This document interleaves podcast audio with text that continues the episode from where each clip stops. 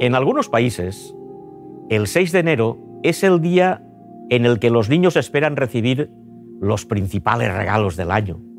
Y muchas familias degustan el famoso roscón de reyes, recordando así el popular episodio de la cultura cristiana en el que unos sabios de Oriente, siguiendo a una singular estrella, vinieron a Belén para adorar al recién nacido Jesús y ofrecerle sus presentes. Pero ¿quiénes fueron realmente los tres reyes magos de los cuales nos habla la tradición? El relato de los magos solo nos es relatado en el Evangelio de Mateo en el capítulo 2, y en él no se dice que estos personajes fueran reyes o que fueran tres. Con relación a la primera cuestión, el Evangelio dice que eran magos, magoi, pero no de los que se dedicaban a practicar la magia, sino hombres de una clase social muy respetada e influyente en Media y Persia. Poseían una educación notable en diferentes ramas del saber, desde las ciencias de la naturaleza hasta la literatura, pasando por la medicina o la filosofía. Y como tales, eran asesores de las personas poderosas. El hecho de que la tradición los presente como reyes se debe a una interpretación un poco forzada de algunos textos del Antiguo Testamento como el Salmo 68-29 o Isaías 49-7. Pero el evangelista Mateo muy atento siempre a la aplicación de los textos del Antiguo Testamento a la persona de Jesús, no los cito. En cuanto al número de sabios, la tradición, que no es unánime, señala que fueron tres, influyendo en ese número los regalos que el texto bíblico dice que le ofrecieron. Oro, incienso y mirra. Sin embargo, en pinturas encontradas en las catacumbas de San Pedro y San Marcelino aparecen dos.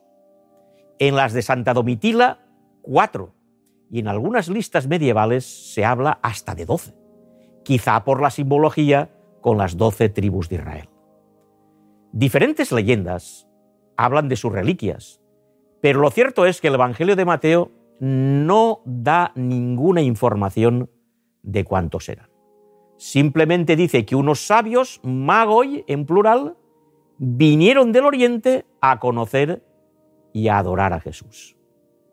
El Evangelio de Mateo no nos aporta datos precisos sobre el lugar de procedencia de los sabios.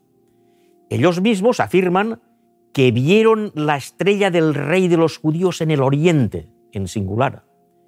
Y el narrador, Mateo, dice que llegaron de tierras orientales, en plural. El término tanto en singular como en plural, no es del todo preciso.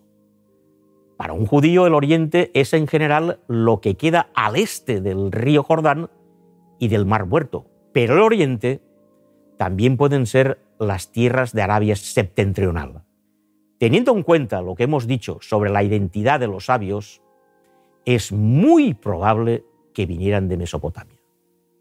Estos hombres, de una extensa y contrastada sabiduría, conocían las profecías en torno al nacimiento del Mesías por la influencia, sin duda, de los judíos residentes en aquellas tierras desde hacía muchos siglos.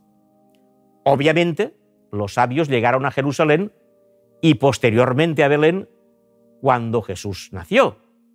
Y el Evangelio precisa que Jesús nació en los días de Herodes el Grande. Sobre este asunto de fechas no tenemos ninguna certeza absoluta sobre el año del nacimiento de Jesús y la consiguiente llegada de los sabios, y menos aún sobre el día en que llegaron a Belén y adoraron a Jesús. Si tenemos en cuenta que los sabios no eran judíos y que vinieron desde tan lejos, podemos considerarlos como unos hombres de gran fe. No solo porque no se desanimaron ante la incredulidad y el escepticismo, que encontraron en Jerusalén, sino porque cuando vieron a Jesús en la debilidad de un niño humilde e indefenso, lo reconocieron y lo adoraron como al verdadero Dios y le ofrecieron sus presentes. Por medio del oro, símbolo de la realeza, lo reconocieron como Rey y Señor. Con el incienso, como símbolo de las oraciones que suben a Dios, lo reconocieron como Dios. Con la mirra, utilizada en el embalsamiento de los muertos, reconocieron la humanidad de Jesús. El relato de los sabios de Oriente es sin duda un pasaje que nos invita a la reflexión y a dar paso a la fe. Para ver en Jesús a nuestro hermano, nuestro Rey y nuestro Salvador.